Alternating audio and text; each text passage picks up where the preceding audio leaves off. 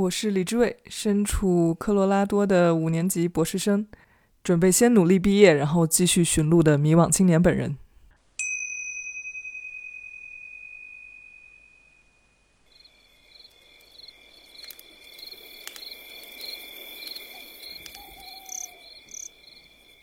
从三月底之后，的播客就停更到现在，感觉一声不吭也有点不好意思，所以给大家汇报一下最后一次更新到现在的主要进展。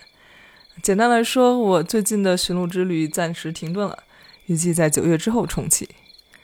这个原因之一就是四月份我和我的委员会开了会，对于我想要今年九月份准时毕业的目标，教授们表示谨慎怀疑。所以，为了及时毕业，我需要暂停目前比较轻松晃悠的生活，真的加足马力把目前的科研项目，真的加足马力把手头最后一个科研项目尽快完成。不瞒大家说，我最近还真的工作挺认真的，偶尔会看起来像个为了科学废寝忘食的研究人员了。不过这还是表象了。对于现在手头的科研项目，我感觉好奇心只能算是我一半的动力，剩下一大半可能还是为了完成任务而完成任务。我很期待毕业后能够更加自由，按照自己的想法去学习和研究那些我觉得更重要的问题。那第二，为什么毕业后能更加自由呢？因为我决定给自己一年的间隔年，再去好好找找方向。显然，三百六十五天是不够我寻路的，至少要乘以二。那之前我比较有热情的方向，最近都被泼了不少冷水。比如关于人类学的研究，在咨询了一些人类学教授后，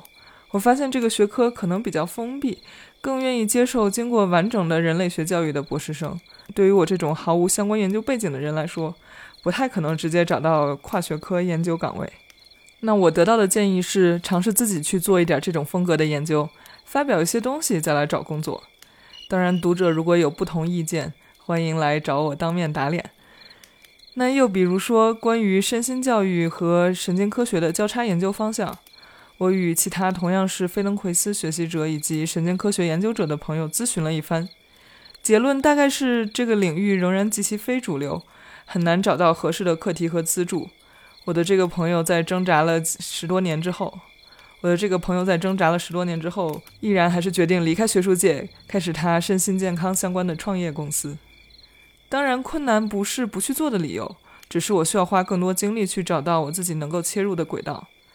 另外，最近其实也听说了一些有趣的研究方向，比如此前人类学博士嘉宾雨婷同学介绍的 Action Research Network，那还有 Mindful Researchers、Life Improvement Science。我会把这几个链接放到 Show Notes 里面，也许未来我会随着更多的了解，然后继续更新相关内容。另外一个问题是，是不是要把所有的鸡蛋都放在这些小众的研究篮子里，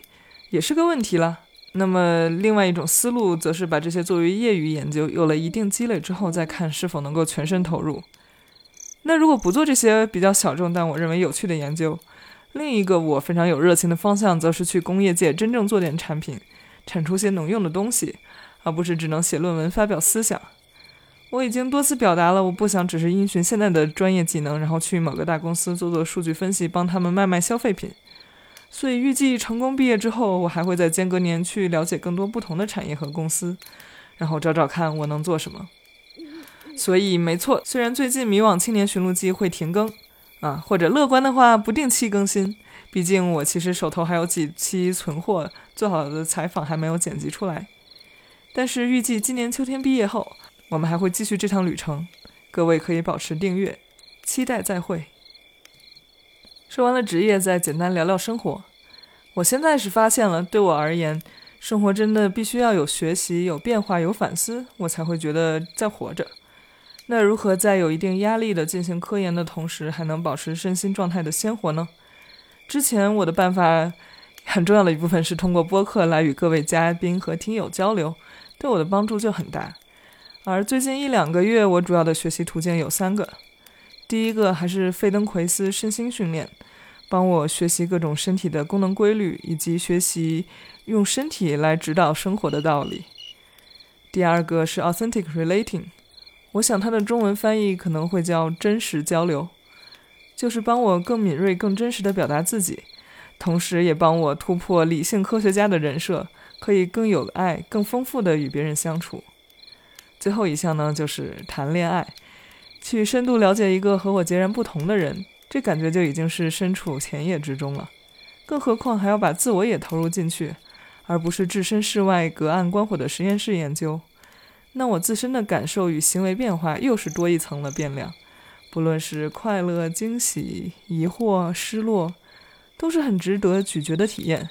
给我每天的日记书写提供了好多素材。从另一个角度，由于是第一次恋爱，感觉我终于和这种传说中的人类共有的情绪产生共鸣了。隐藏地图打开了，从今天起，我可以跟朋友聊天的话题又多了一大块。嗯。也许在合适的时机，这也可以成为播客的话题与大家探讨喽。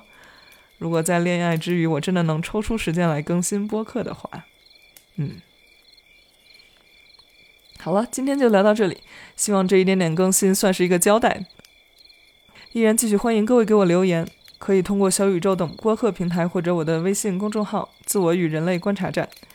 那么，《迷惘青年寻路记》，各位路上再会喽。